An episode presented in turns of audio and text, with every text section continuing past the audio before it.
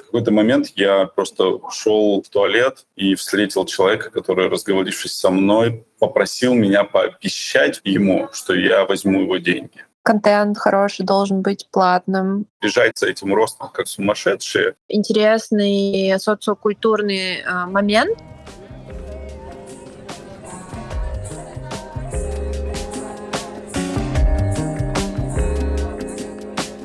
Привет! Это подкаст «Катя собирает Real Founders». Я Катя Курашева, основательница Air Founders, комьюнити для опытных предпринимателей и топов стартапов, которые называют лучшим по запуску продуктов на глобал. Мы собираем самые сливки от практиков с духом фестиваля без серьезных щей. Выпуски подкаста — это записи прямых эфиров, а мои гости — топовые ребята, которые выводят свои продукты на международку. Мы говорим по делу и без воды про бизнес на глобал, но не забываем про личные, ведь это важная часть пути. Еще мы не боимся ошибок и записываем с одного дубля. Сегодня у меня в гостях Женя Курышев, почти мой тезка. Редкая фамилия, и прикольно встретить почти идентичную. Вот еще и э, в нашем подкасте. Напомню, что Женя экс Яндекс, экс Островок, э, автор телеграм-канала «Познавательная минутка» от Курышева на 7 тысяч подписчиков э, и кофаундер Mirror AI. В общем, ребята выпускники YC. Женя знает про тему AI, знает очень много всего интересного, о чем пишет в телеграм-канале. Мы про это тоже поговорим. А, Женя, привет. Рада тебя видеть у себя на подкасте. Привет, привет, Катя. Рад слышать. Быть в гостях. А, скажи, откуда ты к нам а, подключаешься сегодня? Я сижу сейчас в Москве, но завтра улетаю. А, я залетел на месяц сюда, и сегодня у меня последний день. Сижу в кафешке, в галочке, и надеюсь, что здесь будет не громко, и все будет хорошо слышно. Скажи, как тебе Москва сейчас? Где тебя чаще всего теперь можно встретить в мире? В каких странах? Да, Москва классная, мне нравится, очень хорошо. Трудно представить себе, правда, как раз-таки, как вести теперь глобал бизнес здесь. И это одна из причин, почему у меня теперь нет. Но, конечно, количество людей на улицах ошеломляет. На Патрике выйти вечером в субботу становится непонятно, а где, в общем-то, все остальные, кажется, как будто вся Россия съехала туда. Просто абсолютно все там. Вот. Ну, немножко есть какое-то эмоциональное напряжение, постоянно витающее чуть-чуть, потому что, хотя все вроде бы расслаблены, но такая агенда надвисает над, над всеми всегда. Ну, или это моя, конечно, уже история, мне так считывается. Я больше всего времени сам провожу сейчас э, в Португалии, и буду считать это, наверное, своей базой в Кашкаише, в Лиссабоне. Туда переехало много моих э, друзей предпринимателей из Шмидт 16 комьюнити, и, соответственно, вот я тоже там. Зимой я был на Бали достаточно долго, но у меня не получается там работать. Я уже, наверное, это была моя четвертая попытка зимовать в теплых странах и при этом как-то работать, я понял, что надо начать писать книгу, дышать маткой, и тогда, возможно, стоит попробовать это место, но пока нет такой возможности, поэтому пока я выберу какую-то страну с чуть более свежим климатом и часовой зоной, которая позволяет мне приходить на звонки не самым уставшим. На Бали ты всегда самый уставший на любых международных созвонах. А в какой тайм-зоне у тебя больше всего международных звонков сейчас? Ну, Европа и США. На Бали невозможно сделать созвон, так что и Европа, и США соединились вместе с э, Восточной Азией, это просто невозможно. Кто-то должен жертвовать, и это обычно я, и это уже не круто. А Португалия как раз наоборот находится в такой западной э, европейской часовой зоне, и, соответственно, очень удобно расположена в этом плане между Европой и США. Согласна. Вот я сама только сейчас в Ереване, но вот я буквально там только что вернулась из Португалии, где была два с половиной месяца. Последний месяц как раз в Кашкайше. Там, конечно, супер часовой пояс удобный. Вот, мне кажется, такой идеальный баланс а у Португалии и у а, Лондона. Вот, mm такая универсальная тайм-зона. Мне кажется, вот ничего удобнее ее и нет. В принципе. Нету Да, таких лучше там, да. перекосов, как в Штатах, когда с Европы очень сложно созваниваться, и нужно вставать там в 6 утра, и все равно ощущение, что уже все везде, везде опоздал, и уже день прошел. Вот. И Мгм. так же, как в Бали, я тоже от многих слышу про то, что совершенно невозможно работать. Мне кажется, за последнюю неделю вот уже от тебя третьего такую прям ровно фразу и слышала. Скажи, а вот ты говоришь про комьюнити, да, прикольные, которые в Кашкайше, да, Шмиты. Ну, кто не знает, ребят, Шмиты — это такое закрытое, камерное, классное предпринимательское сообщество, одно из. Вот. И там действительно много ребят переехало в Португалию. А вот скажи, кто из таких предпринимателей, кто в твоем основном круге общения э, находится в Лиссабоне, в Кашкайше, в Португалии? Кого там вообще интересного можно встретить? Ну, можно встретить Егора Руди, который являлся одним из основателей Профи.ру и Групп вообще сейчас делает такой стартап и живет в Кашкайше. Можно встретить Макса Мельникова, бывшего директора Циана. Можно встретить Пашу Фаге, который запускал Uber в России, или его брата Сержа Фаге, с которым мы делали «Островок», они тоже там. Можно встретить, э, не знаю, Диму Зайцева, который мой бизнес-партнер по проекту Bitwin. Можно, ну, в общем, я не знаю, мне кажется, я могу просто открыть список а там португальские чатики разные и просто пойти сверху вниз количество людей, которые переехало, топовых Ну, мы- российских ну, мы- ну, ты же понимаешь, большое, как- да. Понимаешь, как это работает? Мы, мы же, ребята, только наш голос а, слышат, и, и те, кто записи будут э, слушать. Вот, мы Да. немножечко в, в атмосферу такую погружаем, понимаешь? Как это? Даже ты-то ты Да. и я знаем, как Кашкаш выглядит, и кого там можно встретить. а, Вот. А кто-то из ребят, не знаю, может, думает, рассматривает эту локацию. Ага. Может быть, то, Да, что Руди понимаю. или Фаги- Фаге, да, или ты, это прикольный такой бонус, который такой. Ну, он давай еще просто ребят несколько, несколько имен могу еще закинуть туда. Там есть, э, например, э, Дима Шуменков, который основатель школы открытого диалога, очень интересный человек, с семьей сейчас живет в Кашкаише. Миша Провизион, один из основателей Rocket Band, э, который сейчас делает консоль, интересную э, B2B штуку. На российском рынке тоже переехал или вот-вот переезжает сейчас, из того, что я знаю мои э, любимчики И- э, Игорь Демихненко и Вера Козырь, которые делали Not Another One. Это студия, которая делает hardware дизайн и вообще весь hardware, весь э, pipeline. И они делали первую Яндекс-станцию, по-моему, и много чего другого. Там от Матьюб э, свои какие-то проекты, э, тоже там живут. А еще, если взять э, чуть-чуть э, там Португалию шире, чем только Лиссабон и Кашкаиш, есть Мадейра, где Руслан Трубчик, который вышел из Poison Drop э, и сейчас там купил землю и, кажется, будет делать там вообще какой-то невероятный проект на Мадейре, очень красивый. Вот. В общем, ну, вот как-то так. Это просто те, кто в голову первые пришли, так там наверняка сильно больше можно повспоминать еще людей. В общем, Как- отличное место. Приезжайте, пишите, проведу экскурсию. А, Да. А, Да, хороший экскурсовод. Жа- Жалко, я хотела тебе написать, а, вот, но знала, что ты в эти даты не а в Португалии, вот, поэтому я осталась без экскурсии, ребят, так что. Ваня. Замесин тоже, по-моему, переехал или собирается. Ваня Замесин. Что-то там очень много, очень много было ребят, типа болишных, болишных вот этих вот вроде бы уже тех, кто осели совсем, но при этом не, ну, решились в какой-то момент поменять эту локацию. Вообще все пом- так всех всполкало, как вот знаешь, снежинок Ice Globe, да, когда вот эти снежинки в э, таком шарике игрушечном. Потом все оседают, и вот э, когда все оседают, все вот, э, специализовались по каким-то ценностям. Вот у нас есть кластеры, я не знаю, там успешный успех в Дубае, например. Ну, там разные. Мгм. А как назвать кластер Лиссабона? Ветер и дешевое вино. Не знаю. Ветер дешевое вино. Мне Сбежавший с Бали, сбежавший с Бали, сбежавший с Бали. Да. А вот Петя учится еще тоже. Вот,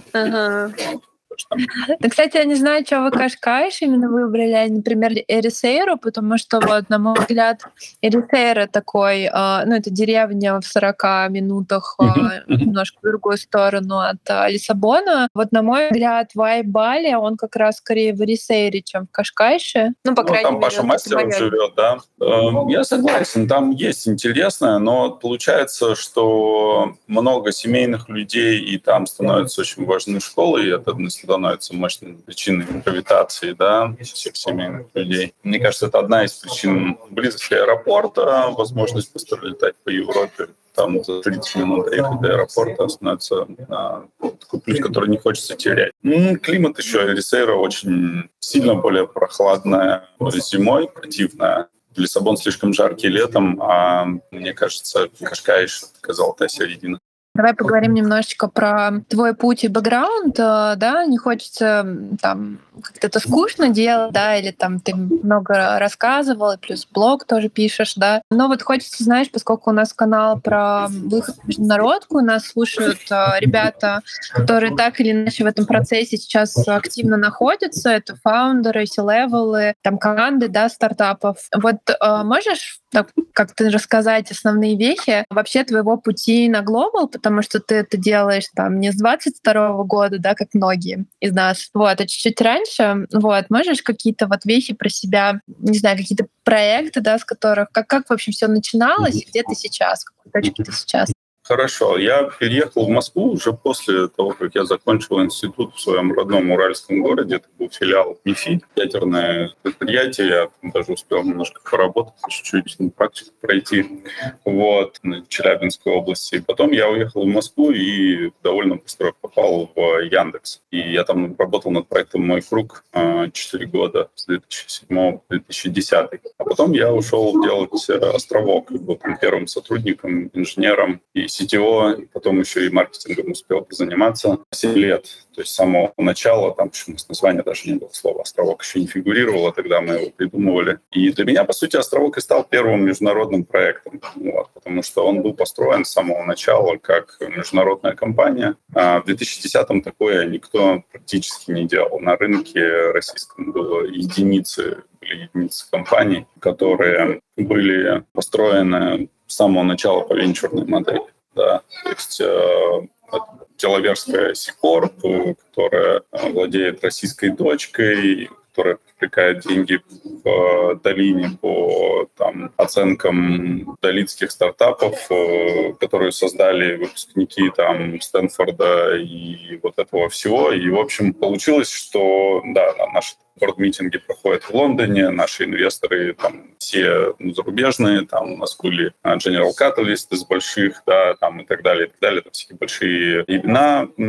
с которыми там потом было много всяких атомных взрывов э, за всю эту историю компании. Вот. Но тем не менее, для меня это и был международный опыт. То есть я пришел э, такой чисто экспертный инженерный бэкграунд у меня, вот, и внезапно попал в мир бизнеса и был из-за ну, той позиции, которая у меня была, и там уровня отношений, которые выстроились с самого начала, получилось, что я экзекутив в компании, которая делает большую международную штуку, которая почему-то решила это делать на российском рынке изначально, с самого начала. Но вся она полностью строится по всем принципам таких классических долинских стартапов, человеком, который на них насмотрелся, который уже там что-то такое делал. Вот. И, ну, это было довольно забавно, потому что вот попытка, по сути дела, такого принести международку внутрь России, на самом деле, да, довольно странный такой гибрид. То есть все пытаются делать наоборот тут из э, наших российских корней выйти и, значит, и запустить э, стартап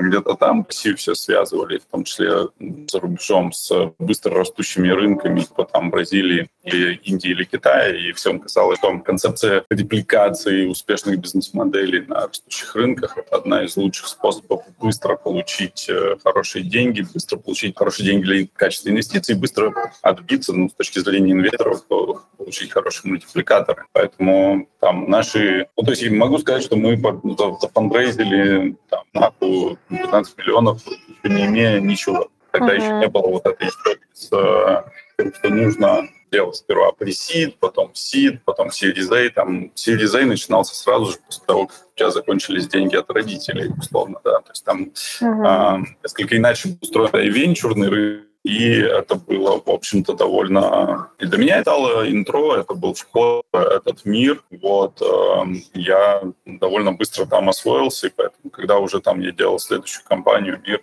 там полевой комбинатор и все прочее, мы делали ее вдвоем с Сержом Файге, там уже было ну, это было достаточно просто все. То есть мы просто приехали в долину, поступили в комбинатор, за фандрейзером. Мне кажется, мы там просто... Ну, в долине деньги тогда на тот момент, э, по крайней мере, фандрейзились так легко, что я помню, что в какой-то момент я просто шел э, в туалет и встретил человека, который, разговорившись со мной, попросил меня пообещать мне, ему, что я возьму его деньги. Ну, то есть он просто уговаривал меня. Ладно. А я хотел, я очень хотел писать, поэтому согласился, что я возьму.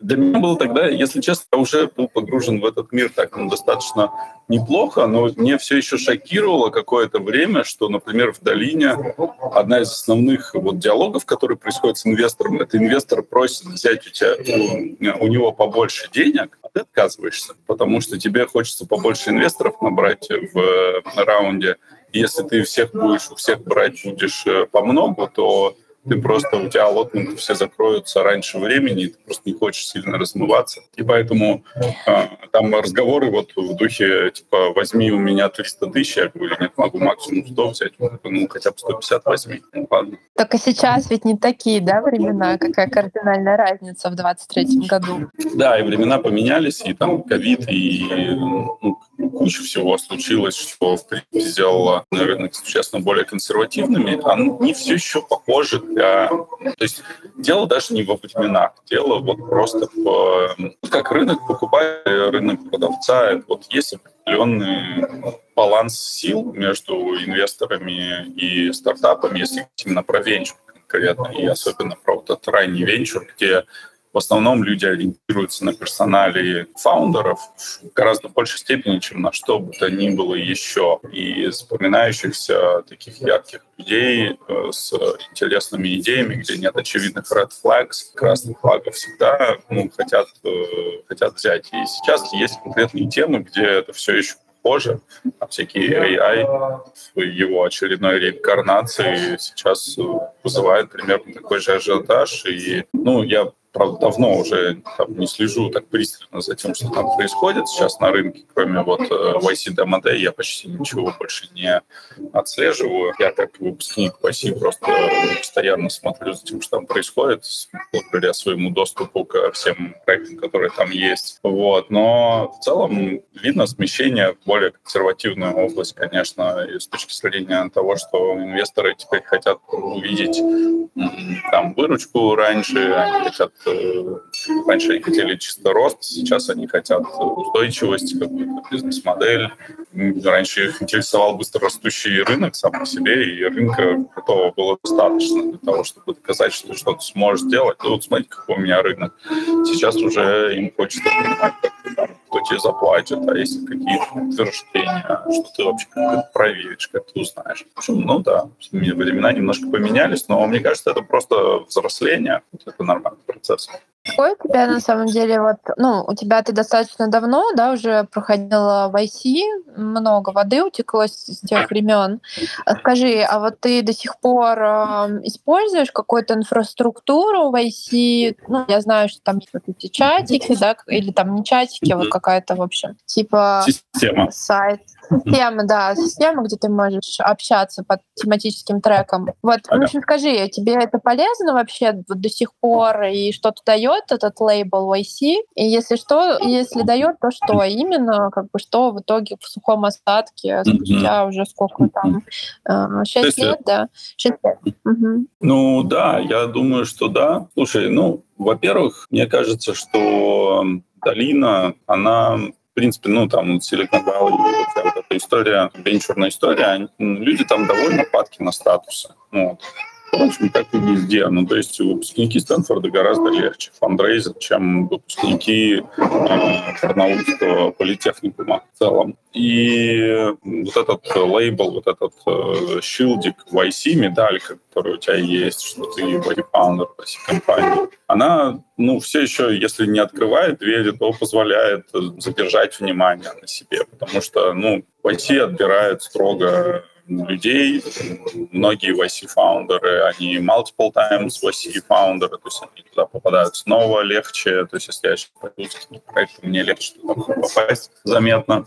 Вот. Э, инвесторы, в принципе, все знают. Y-комбинатор э, — это такой интересный бренд. Инвесторы его там, love-hate э, relationship, они его любят, ненавидят одновременно. Но все про него знают, это очень важно, то есть э, поэтому есть определенный чисто бренд-эффект, который, ну, по всей видимости, навсегда. Это прикольно. Есть, э, кстати, прикольно то, что есть много всяких скидочек. Даже мне, как в IC Аламни, положены с моих новых компаниях определенные скидки на сервисах, которыми все пользуются. Не знаю, какой-нибудь там сегмент или что-нибудь еще, где ты платишь довольно много денег, там Slack и прочее, где можно получить скидку просто потому, что ты в IC Alumni, и а даже если ее официально нет в гигантском разделе Deals, то ее можно просто попросить и с вероятностью, не знаю, процентов 30, наверное, ее дадут практически кто угодно.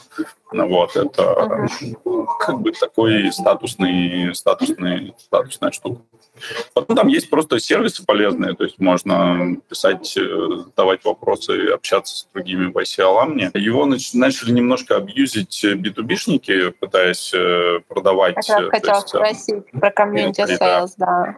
Да, там, соответственно, довольно агрессивно начали с этим бороться, с комьюнити sales, тем, чтобы внутри а, одни, одни YC guys не продавали другим YC guys, но это все равно происходит. Ну, то есть, не знаю, вот Brex, один из там, самых современных необанков американских, это мои одноклассники. Соответственно, ну, я смотрел на этих ребят и типа, ну, зачем мне эти ребята вообще нужны? Какой-то там необанк непонятный, вообще вроде как совсем не надо. А потом, когда Silicon Valley Bank начал на, на, помирать, я такой, о, у меня же однокласснички есть, так, срочно, срочно, срочно. Вот, давайте откроем вот побыстрее. Я такой, ой, да-да-да, вот такой вот он, я наглый черт. Смысл в том, что вообще вот в YC это еще и большое количество компаний, которые мы все знаем любим и пользуемся, это YC-компании. Если тебе хочется там, не знаю, с ними B2B какой-то устроить диалог, зайти, можно написать, а мы тоже из KYC, давайте, ребята, поговорим. Можно попытаться получить скидку на их продукты, можно, не знаю, устроиться к ним на работу, можно еще что-то сделать. И это все помогает. То есть этот network, он шире, чем кажется. Я просто, ну, напоминаю, что в YC, через YC прошло больше двух тысяч компаний, и многие из них это крутые компании, которыми мы пользуемся. У них там просто нигде не написано, что это YC-компания на заглавной, но это все равно так. По твоим ощущениям, кстати, вот э, очевидно, что до сих пор качество лейбла в IC на LinkedIn для Cold Outreach топчик.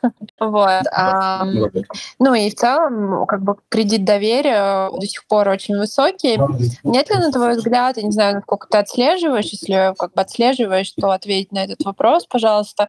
Вот нет ли у тебя ощущения, что сейчас, может быть, какой-то уровень качества комьюнити чуть-чуть спадает, или наоборот, в принципе, в IT держит марку, и по-прежнему это классные команды, классные ребята? Ну, тут есть две команды. Есть э, аламные, да, то есть есть выпускники, и есть э, сама кор-команда самого YC, то есть те, кто это делают. Вот.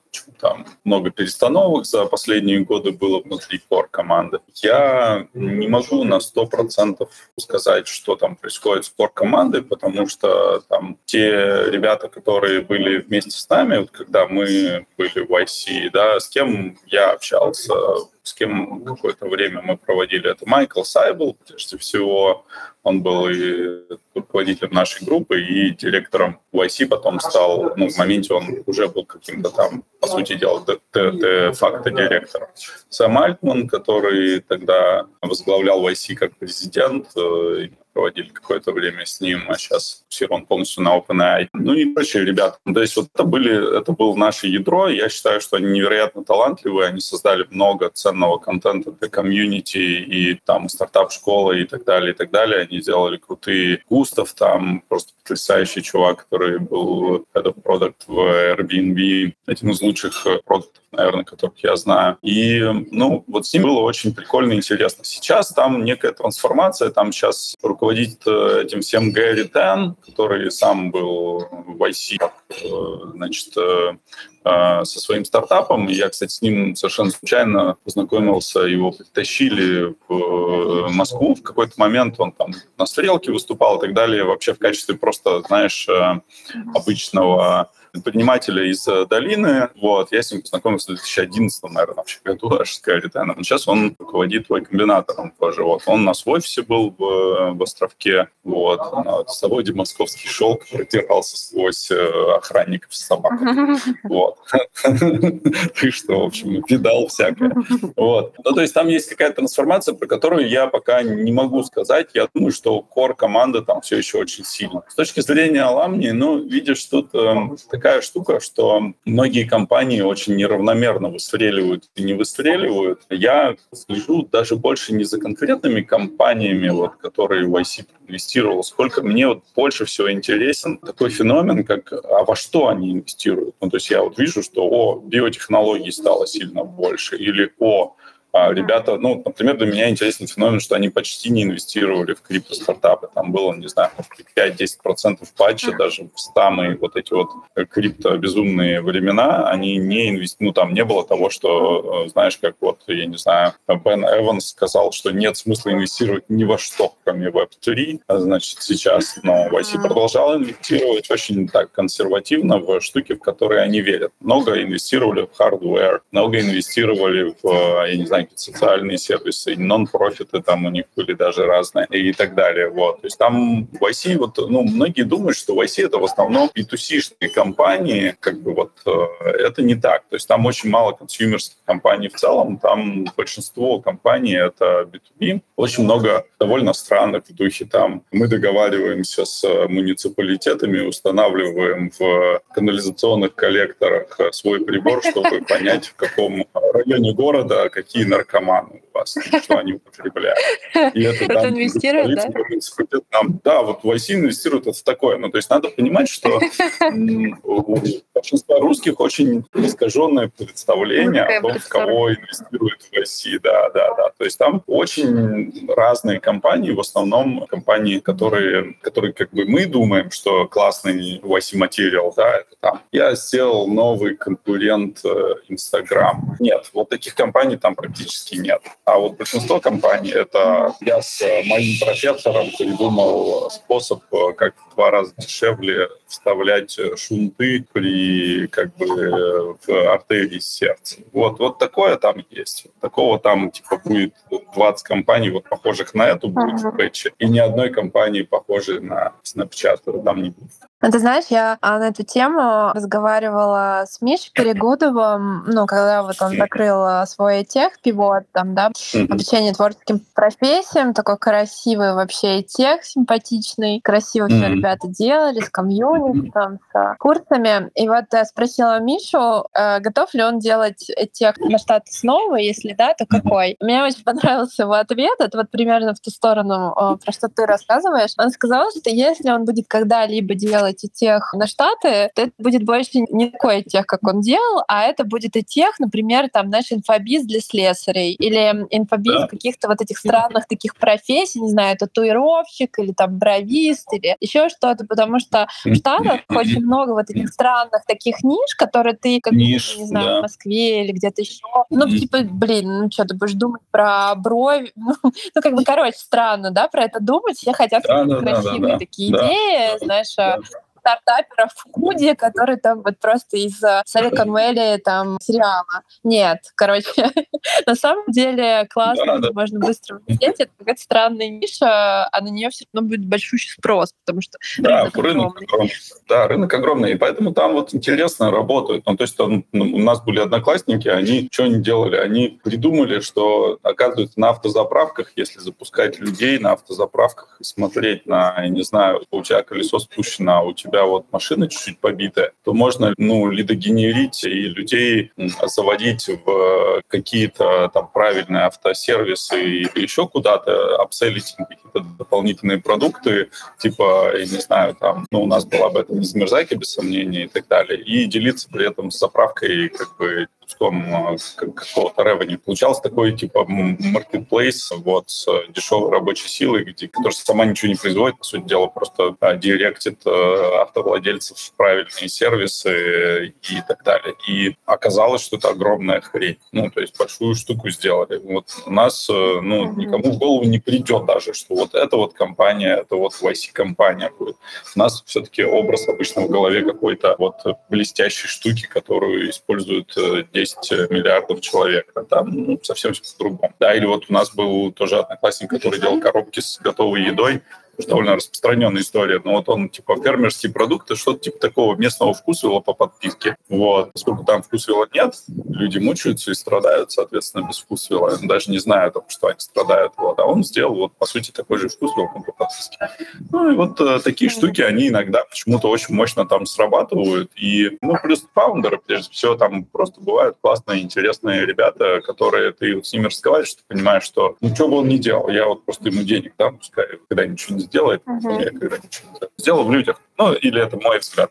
Я очень ориентирован на людей. Хочу тебя спросить, где ты сейчас сам, да? То есть вот куда смотрит твой взгляд, а что тебе... Ну, у тебя достаточно большой такой разный опыт, да, и в целом опыт а, работы уже на таком серьезном поле. Вот что сейчас тебе хочется в текущей обстановке, в текущем мире? Какая твоя мечта? Вот какая новая следующая веха для тебя? Класс, будет классный. Ну, я сейчас э, много времени посвящаю как раз advisory и делаю всякие продукты, такие, скорее, даже не продукты, пока, пока проекты с э, какими-то компаниями, которые в этом нуждаются. Потому что а, я считаю, что очень недооцененная на российском особенно, вот тоже, или, так скажем, даже русскоговорящем сегменте компании штука. Вот. Например, вот недавно писали в 16 тоже канале про то, что вообще-то у большинства очень классных там, фаундеров или экзекутивов в классных компаниях есть какие-то опытные, интересные адвайзеры или коучи. И при этом про это практически никто не пишет. То есть считается, что фаундер вообще должен вывозить сам как-то, возможно, общаясь в таких каналах или группах. Я считаю, что, ну, а у меня был, например, да, даже как CTO был э, адвайзер, которого мне нашел Серж, вот, который был э, директором Google Earth и чуваком, который продал Google как раз стартап, mm-hmm. который стал потом Google Earth и был потом интегрирован в карты. И э, он меня вот как именно такой с инженерной точки зрения и с точки зрения меня как такого становящегося предпринимателя коучил. Мне было это супер полезно, плюс это еще был невероятно добрый, эмпатичный человек, его звали Бруно Бауден. Вот, и я хотел, я понял, что я хочу делать такого больше. То есть я, понятно, это начал делать там по разным причинам вообще, когда ты работаешь на западном рынке, тебя постоянно кто-то просит поадвайзить, но в России это сильно меньше распространено, потому что ну, люди на самом деле даже не знают, что так можно. И я понял, что я хочу помогать предпринимателям. Ну, то есть, конечно, моя, моя идеальная история — это как раз продуктизация этого какая-то или создание какой-то, я не знаю, там, чего-то похожего на Y-комбинатор, не знаю, может быть, для более зрелых стартапов или менее зрелых. Тоже тут интересно, что раньше YC инвестировал на очень раннем этапе, сейчас в основном они заходят в бизнесы попозже, и у них есть как раз подразделение, куда они стараются больше эфорта переводить. Это YC Series A, да, когда они помогают стартапам как раз-таки на этом этапе, на этапе первого прайс-раунда или прямо перед ним что, конечно, для них супер выгодно. Вот. Но вот мне тоже нравится идея помогать э, стартапам, проходя, прошедшим только что сути, некую долину смерти или проходящим ее вот прямо в реальном времени, где они вдруг понимают, что они зашли в этап роста. Потому что, наверное, у нас в Островке самое сложное время лично для меня было, это когда мы поняли, что так, окей, кажется, оно все работает. ну, то есть в смысле, что машинка работает операционно, что можно вот класть деньги и, значит, и расти. И стало страшно, что непонятно, типа, что делать. Если раньше мы искали, как бы, там, uh-huh. сейчас нашли его, и надо масштабироваться, и стало очень страшно, очень сложно, потому что очень резко начала расти команда, маркетинговые бюджеты и все такое. Мы были прям не шокированы готовы. тем. Да, не готовы. Ну, то есть вот это умение быстро расти и убирать ботлнеки, препятствующие росту, наверное, пожалуй, самое интересное. Ну, я конкретно фокусировался больше, наверное, на команде, чем на самой операционке. Хотя вот маркетингом, когда поснимался, там тоже были интересные такие почти что математические задачки. Ну, ты говоришь про вот эти bottleneck и при экстра таком быстром росте, что вроде как с одной стороны хорошо, а с другой стороны, ну, это такой риск, а, что все будет разрушено, да, потому что вот тоже недавно Founders мы там на одном mastermind е обсуждали, был как раз такой вопрос, когда ты стартуешь, у тебя часто получается наладить такую классную бутиковую команду, где такие все супер вовлеченные, все такие друг друга подхватывают, один сказал одно слово, другое Второе, ну, в общем, знаешь, вот эта красивая такая история гаража, да, где создаются классные продукты. Вот. А вот потом ты как вроде идешь, идешь, бежишь, бежишь к этому масштабированию, и происходит а, момент, а, когда вроде бы оно получается, а твоя команда и процессы рушатся, потому что не получается уже сохранять вот этот ручной такой формат бутиковой команды, да, и там взаимосвязи внутри, а у тебя там уже, блин, вместо 10, 60, там 100 человек человек, да, это уже mm-hmm. совсем mm-hmm. другая история, да. другие механизмы. И да. вот как здесь быстро перестроиться и, по сути, выдумать новую систему, внедрить так, чтобы она еще обеспечивала все те процессы, которые нужны для масштабирования, мне кажется, это вообще супер архисложная задача и челлендж для любого стартапера, потому что когда ты стартапер, ты, в принципе, ну, априори хорош, наверное, в маленькой команде, да, то есть, ну, потому что ты привык ну, да. ограниченно, да, действовать, а потом ты получил бабки, да, там, как бы, рост, а ты не умеешь умеешь управлять этой командой. Мне кажется, что да. здесь фактор, ну, то, что тебе поможет с этим справиться, это как раз опытный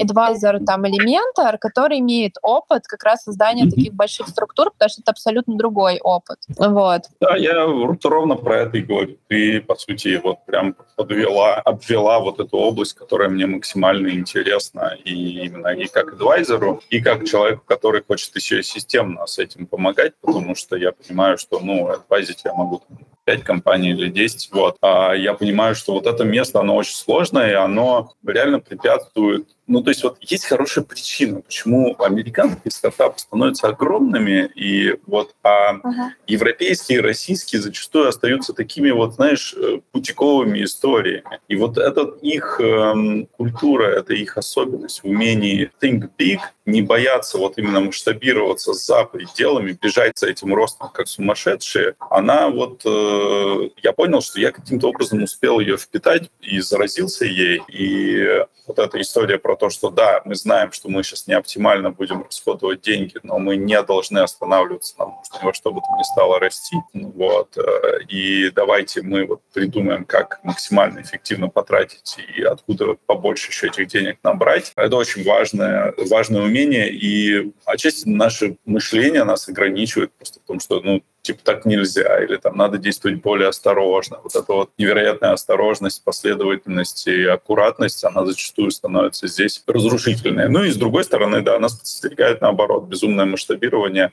и разваливающиеся команды, которая не то, что там уже бутиковой не пахнет, а там вообще уже непонятно, что там с культурой, непонятно, что там с э, процессами, непонятно, что там с мотивацией, и в итоге все начинает разъезжаться, трещать по швам, как, как бы такой другое, другая полярность, когда наоборот масштабируется регулируем супер быстро все и не успеваем ничего, ничего ну, uh-huh. по сути дела, заменеджить это. И вот, но ну, вот эти две, эти две полярности, эти две крайности, когда мы слишком аккуратны, и поэтому не растем, получается, как вроде бы интересная какая-то история, но она не может стать огромной из-за во многом невероятной осторожности и э, вот ограниченности в амбициях у фаундеров или экзеков. И вторая, когда, наоборот, э, амбиций там, ну, слабоумия отваги достаточно много, но слабоумия сильно больше, чем отваги, и там, в принципе, становится все, все, все быстро деградирует. Ну, я вот этих историй просто как-то и в практике своей, и просто у друзей насмотрелся, и мне кажется, что интересно, конечно, вот э, все-таки помогать людям здесь навигировать, потому что абсолютно права.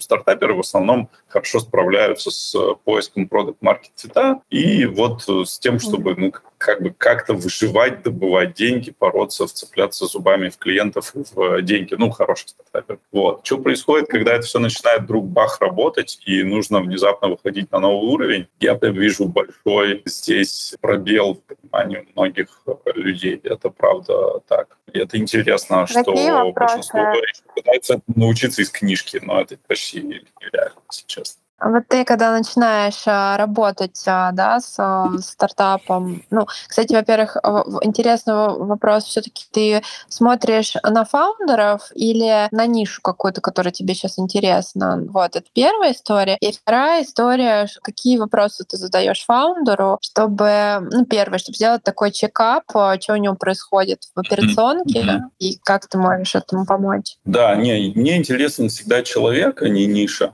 как-то так сложилось. Но это моя конкретная особенность из-за просто какой-то эмпатии к конкретным людям. Вот есть люди, которым мне прям очень хочется помочь, и это гораздо важнее. И я понимаю, что я могу помочь, разговаривая с человеком. Даже если у меня нет опыта в этом конкретном рынке, в этой конкретной нише с конкретными ситуациями. Ну, то есть это такой более скажем, коучинговый, чем менторский формат да, разговора получается. Ну и есть, конечно, конкретные ниши, где у меня просто есть экспертиза. Конечно, если кто-то приходит про рынок тревела со мной говорить, наверное, я что-то в этом понимаю, потому что я там ну, какое-то uh-huh. время побулькался, я довольно хорошо представляю себе, как этот э, рынок устроен. Вот. И тогда я могу быть уже такой более именно менторской позиции, опять же, по рынку или там по ситуации, например, которая случилась да, у конкретного человека, что там, не знаю, мы строим высокотехнологичный маркетинг, и у нас там не получается чего-то вот это, вот это. Давай, можешь ли ты помочь разобраться, почему? То есть здесь я в каком-то смысле могу отвечать за результат, э, потому что я уже это делал делал, то есть я могу помочь конкретными своей, своей экспертизой. Uh-huh.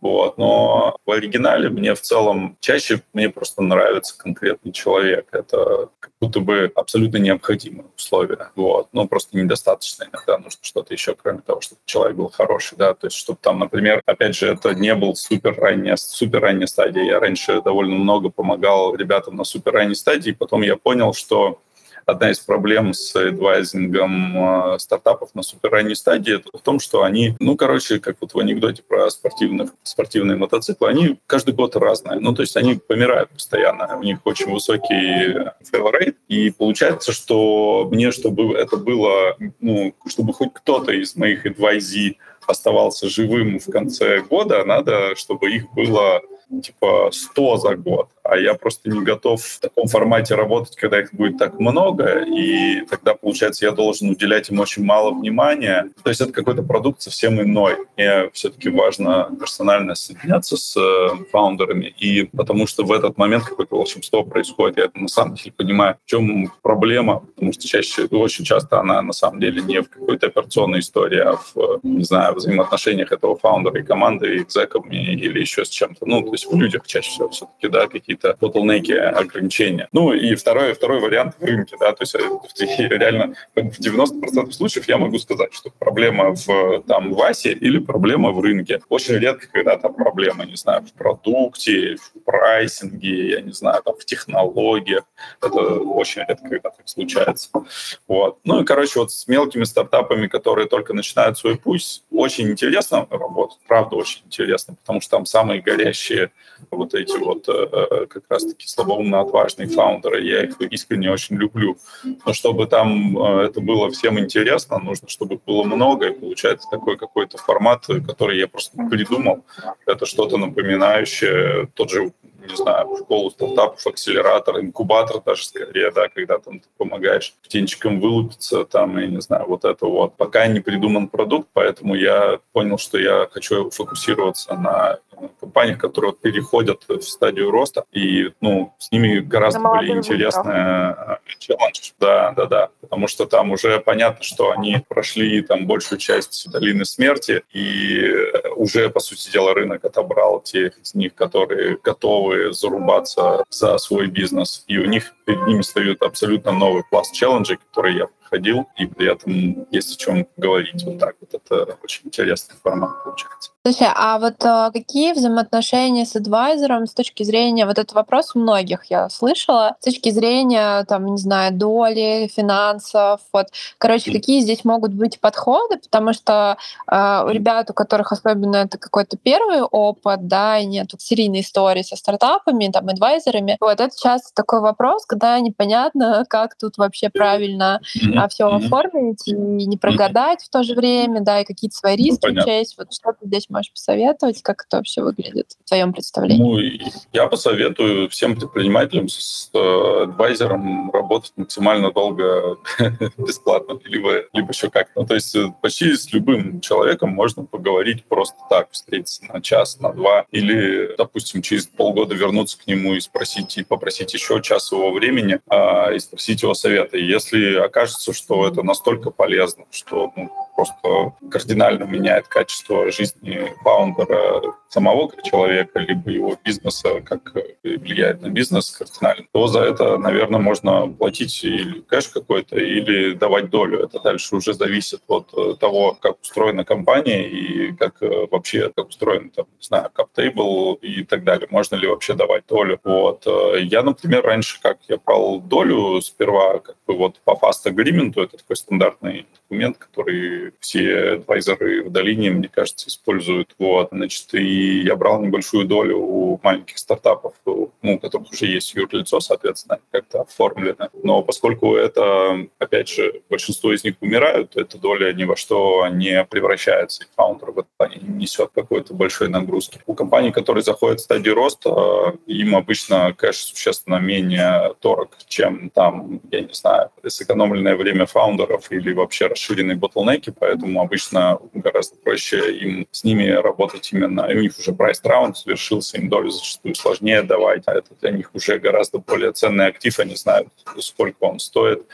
Вот, и поэтому там чаще это кэш. Вот. Ну, то есть это какие-то гибридные схемы. Сейчас я чаще беру сперва кэш, а потом если работа продолжается какое-то продолжительное время, то я прошу еще equity отдельно. Такая схема на самом деле позволяет мне тоже проверить, приношу я ценность или нет. Если я не приношу ценность, мне не предложат долю. Да и кэш, наверное, тоже не предложит. Ну, то есть тут же еще очень важная такая штука, что если я делаю что-то, что не имеет ценности вообще, то мне надо какой-то сигнал, что мне так же, как вот, знаешь, э, стартапы просят заплатить э, за недоделанный сырой продукт для того, чтобы узнать, а есть в этом ценность или нет. В каком-то смысле uh-huh. я здесь поступаю похожим образом. Я тоже прошу заплатить за тот продукт, который есть, чтобы понять, есть ли в нем ценность. Потому что если она реально есть, люди заплатят, э, с этим обычно нет проблем. Согласна с тобой. Я тоже, кстати, вот э, ну, по своей теме, например, считаю, что комьюнити должны быть платные, и контент хороший должен быть платным. Вот. И это как раз определяет его по той же причине ценность и качество. Вот. Позволяет его на самом деле делать ценным и качественным. Еще Поэтому... более ценным, да. И люди по-другому относится к этому на самом деле. Да, да, да. Есть еще проблема с отношением, да. Я понимаю, что когда я встречаюсь, у меня есть несколько примеров того, как я встречался с стартапами и просто вот ну, по доброте душевной давал всякие советы. И потом встречался ну, с очень похожими ребятами и делал все то же самое за 500 евро в час. И оказалось, что ребят, которые платят 500 э, евро в час, почему-то делают то, что я им советую. А те, которые слушали это бесплатно, ну, они такие очень интересные, классные. Я у них спрашиваю, ну, а что, как дела? Ну, вот что-то пока нет, все никак руки не дошли. Очень разные отношения, это правда. Ну, то есть интересно также за этим наблюдать, но это, наверное, даже меня меньше сейчас беспокоит. Меня больше интересует сам факт того, что большое количество компаний в России и фаундеров, и зеков продолжают, как вот говорит мой друг Широли Калимов, который как раз и был одним из примеров для меня вот таких вот топовых адвайзеров, которые были адвайзерами в очень крупных российских компаниях, о которых почти никто не знает. Вот, он говорит, ну, тут они предпочитают ездить на телеге с квадратными колесами. Ну, то есть, типа, нет времени затачивать пилу. Я буду рубить, э, пилить дерево тупой пилой. Вот это вот довольно распространенная история, причем она везде распространена, это стандартная история. Она и на Западе есть, да, что нет времени советоваться, буду делать э, плохо, но она очень распространена. То есть количество людей, я слышу, которые продолжают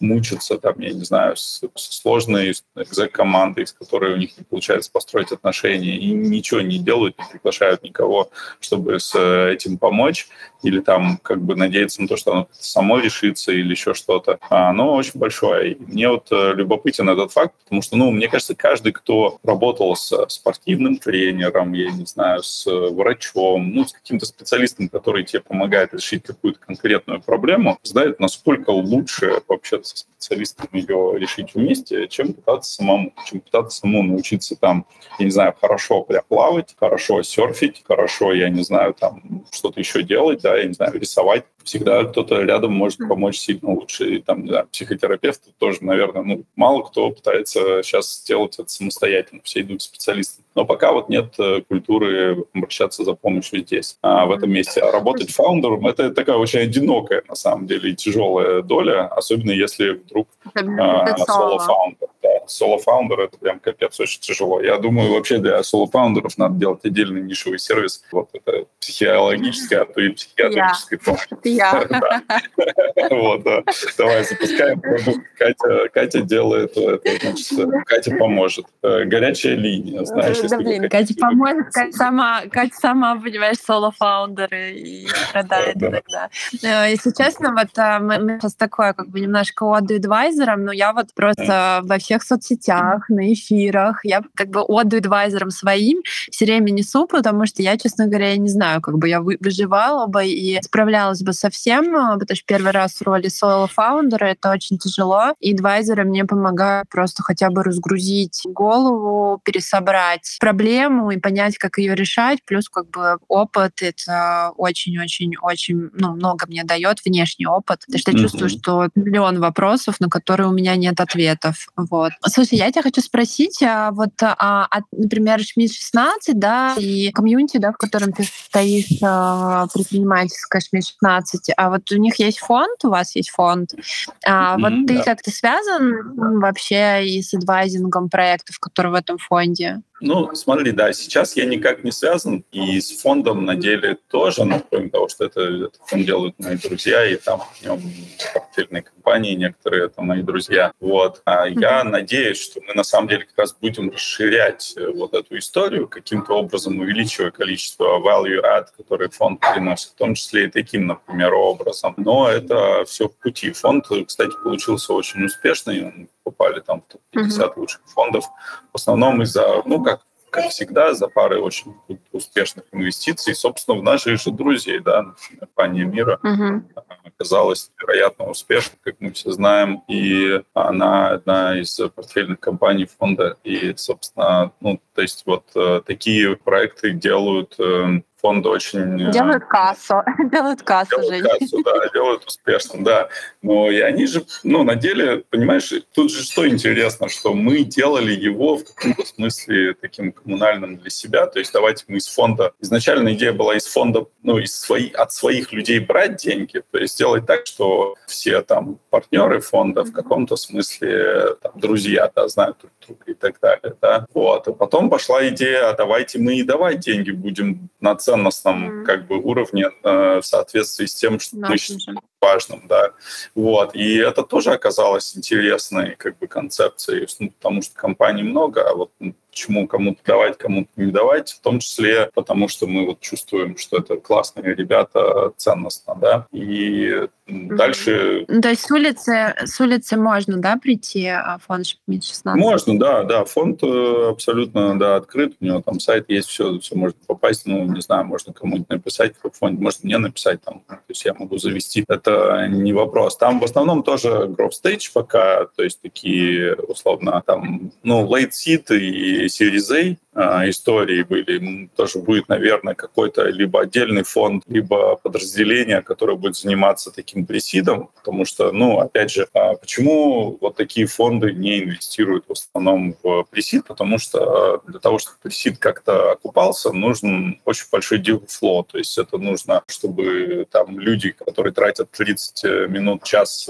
два часа своего времени максимум на компанию, могли там выдать 300 чеков э, э, я не знаю, в год, и чтобы это, ну, это потоковая работа, ее гораздо сложнее организовать, чем историю с более глубоким контактом и э, взаимодействием с компаниями, у которых уже есть там выручка, у которых есть рост, которые как-то вот поняли, что они делают хотя бы примерно, вот, и так далее. Но бывают исключения, конечно, да, бывают более ранние стадии, но в основном это что-то чуть-чуть попозже, вот. Жень, я тебя еще хочу спросить, э, ну, там, один из последних, наверное, вопросов на сегодня. Про твой телеграм-канал. Телеграм-канал, мне кажется, давненько, и 7 тысяч подписчиков. Скажи, вот почему ты ведешь этот телеграм-канал и о чем там рассказываешь? что тебе mm-hmm. это mm-hmm. дает, Хорошо. что выражаешь. Да, ну смотри, я не могу не прорекламировать Вадика Михалева здесь с его проектами. Я, кстати, не знаю, как он yeah. связан со ссылкой или нет. В общем, Вадик, э, Вадик сделал в свое время контент-челлендж, такую идею, что давайте вместе объединимся и будем друг другу платить деньги, если мы не, не делаем какую-то операцию. Контент-челленджа не пишем контент, мы тогда будем платить штрафы. Угу. И такая финансовая да, ответственность э, заставляет тебя продолжать писать каждый день куда-то. И это какая-то, в общем, какая-то игра, в которую можно поиграть. И я там в первый раз поучаствовал, написал в Facebook какое-то количество постов, второй раз написал в Facebook какие-то посты. Они довольно хорошо воспринимались людьми. У меня все время это было такими сезонами, типа пишу 20-30 постов, потом у меня запал пропадает, mm-hmm. и я успокаиваюсь на какое-то время, потом снова. Вот. И я вдруг понял, что мне очень обидно, что эти посты уходят куда-то в Facebook, их там не видно, у меня там нет своей аудитории какой-то в Фейсбуке. Подписываться ради интересных постов, э, в общем-то, не принято на людей, вот, потому что это двухсторонняя штука, там ты должен ну, там есть вот этот follow, но в целом, в, общем, Facebook не подходит для вот этой вот модели такого дневника, ты пишешь свои интересные мысли, а люди почему-то это читают. Я решил даже вот просто чисто из соображений такой контентной логистики завести канал. Я сделал канал, и вот да, наверное, сколько мы, наверное, год два или, может быть, три уже даже вот за какое-то за это время на него подписалось достаточно mm-hmm. много людей. Там было несколько ярких пиков э, прихода людей, в основном, когда меня пиарили какие-то из моих еще более успешных с точки зрения медиа друзей. Вот. И вот набралось какое-то количество людей. Mm-hmm. В основном я там пишу всякую всякие мысли, которые мне самому интересны. То есть а, у меня есть там практические, прагматические советики, то есть можно найти там, не знаю, истории. Я очень люблю про культуру в компаниях рассказывать, потому что мне кажется, что есть очень много а, у людей иллюзий по поводу там, того, что такое корпоративная культура и откуда она берется, и что ее можно каким-то образом создавать. Я вот пишу о том, что культура она обычно есть, и она дискаверится, да, что вы ее находите, вместо того, чтобы ее создавать, нужно ее скорее выращивать и находить, какая она есть, да, и культивировать, выращивать. Вот, то есть это такая живая система, с ней надо по-живому, а не механистически. Вот у меня там, про это есть серия постов. Но чаще я пишу про всякую, всякий бред про философию, который мне лично интересен, про какие-нибудь какие-нибудь, я не знаю, математические залипухи. Вот мне очень интересно писать почему-то, и некоторым тоже. В общем, я пишу про какие-то, не знаю, странные феномены, которые нас окружают, как странно устроен мозг. Вот я недавно, например, разобрал одного из э, там, Ask Anything от одного из очень интересных, но малоизвестных в мире AI людей – Э, Юрген Шмидхубера, который очень давно предсказал э, резкий взлет э, способностей искусственного интеллекта, связанных с текстами и конкретно вот моделями рекурсивных нейронных сетей и трансформеров. Он про это в 2014 написал очень прикольные статьи, сделал офигенный АМА на Reddit но очень мало почему-то людей про него знает, и у него очень интересная модель сознания есть, то, что сознание — это компрессия смыслов. Ну, в общем, короче, он потрясающий чувак.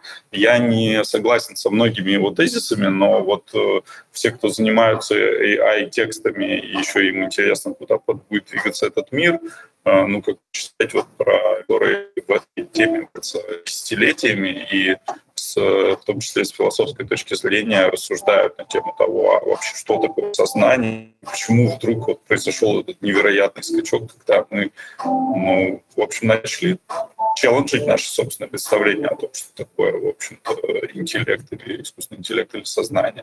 Хотя еще там два года назад всем казалось, что до этого очень далеко. В общем, вот эти все интересные штуки, про них я люблю писать. Поэтому канал называется «Познавательная минутка». Там, конечно, да, я как раз сказала. Ну, пишешь, наверное, ты их тоже не за минутку, да?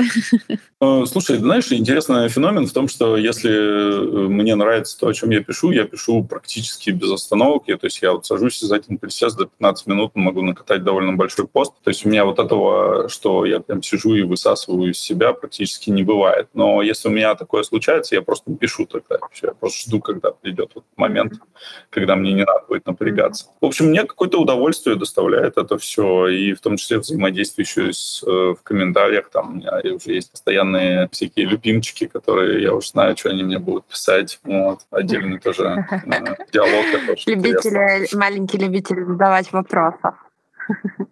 Ага, ага.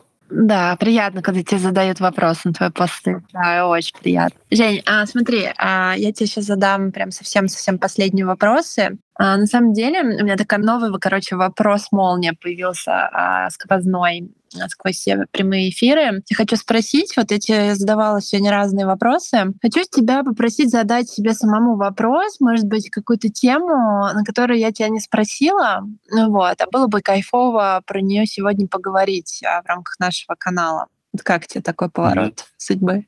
Вопрос, э, задай себе сам вопрос Интересно. Задай интересно. сам себе, да, на самообслуживание. А, самообслуживание. Не знаю, мне кажется, интересно вот э, тему, которую мы затронули, и я тебе за нее благодарен, потому что она очень редко всплывает. Я даже, ты вроде сама ее не там в явном виде не задала, но она как-то вот вылезла из нас. И мне кажется, прям на про это можно отдельно сделать.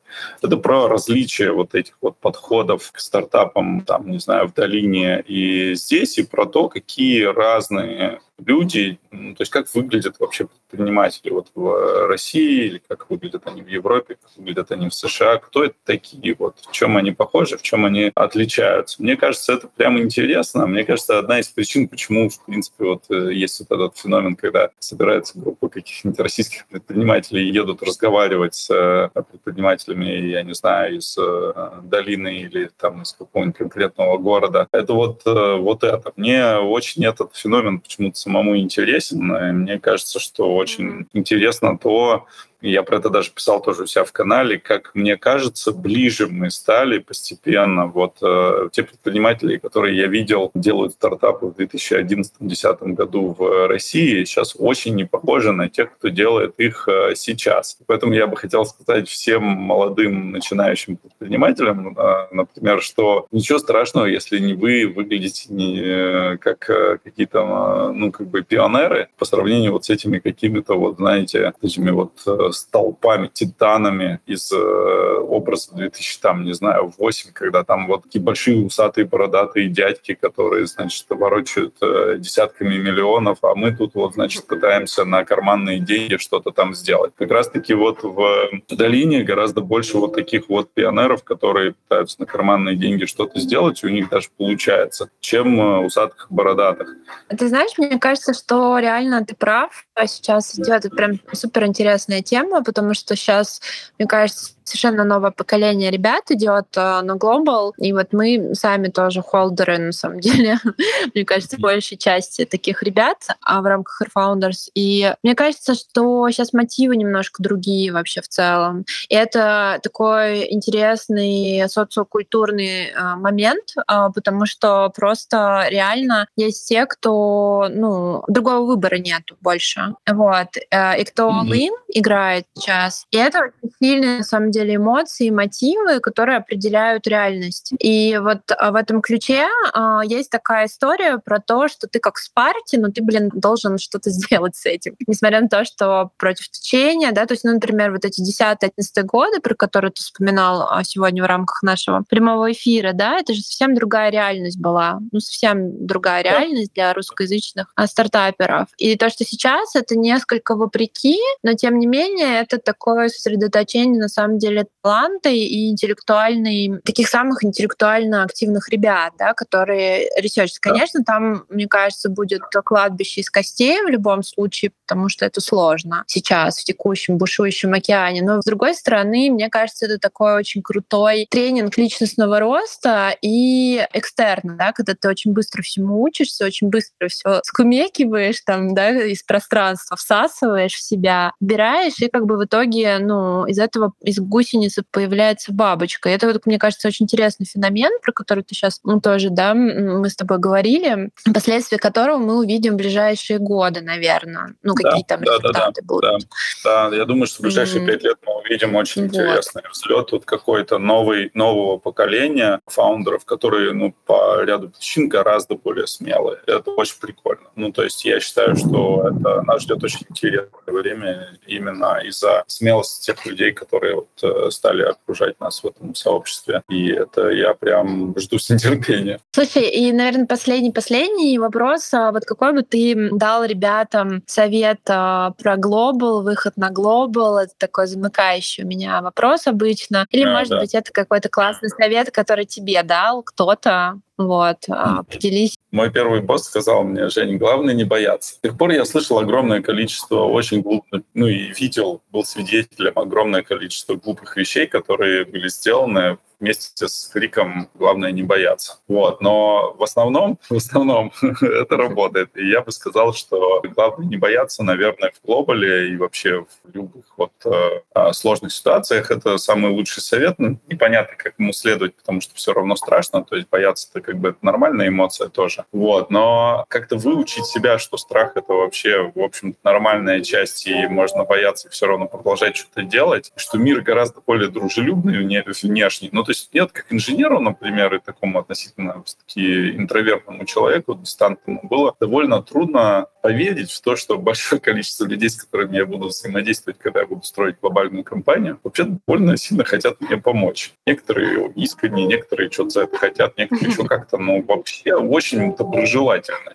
И меня до сих пор это, ну, я до сих пор иногда не могу в это поверить, насколько люди добрые вокруг. И э, вот часть моих страхов, она постепенно улетучилась просто потому, что я раз за разом видел, что блин, я делаю что-то что страшное, и мне кажется, что сейчас меня отвергнут, со мной не захотят говорить, меня назовут как-то плохими словами, про меня что-нибудь скажут, э, там еще что-то, не знаю. А оказывается, что все совсем не так, и люди крайне дружелюбные. Кажется, что люди готовы со мной говорить, если они меня не знают. Люди готовы покупать мои да. продукты, люди готовы давать мне деньги.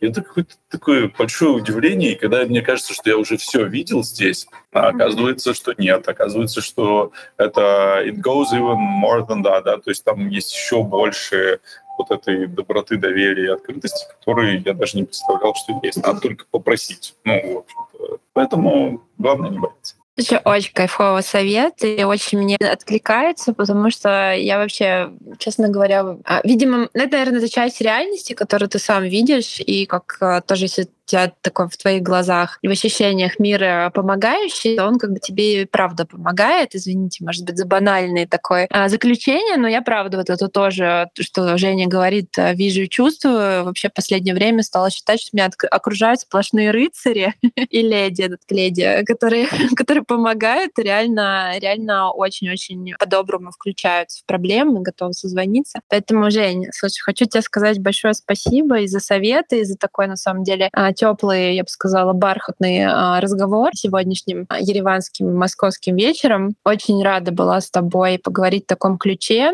И на самом деле хочу тебе сказать, что вот меня команда готовила. Говорят, о, как классно, что ты Жене проведешь прямой эфир, у него такой чарующий голос.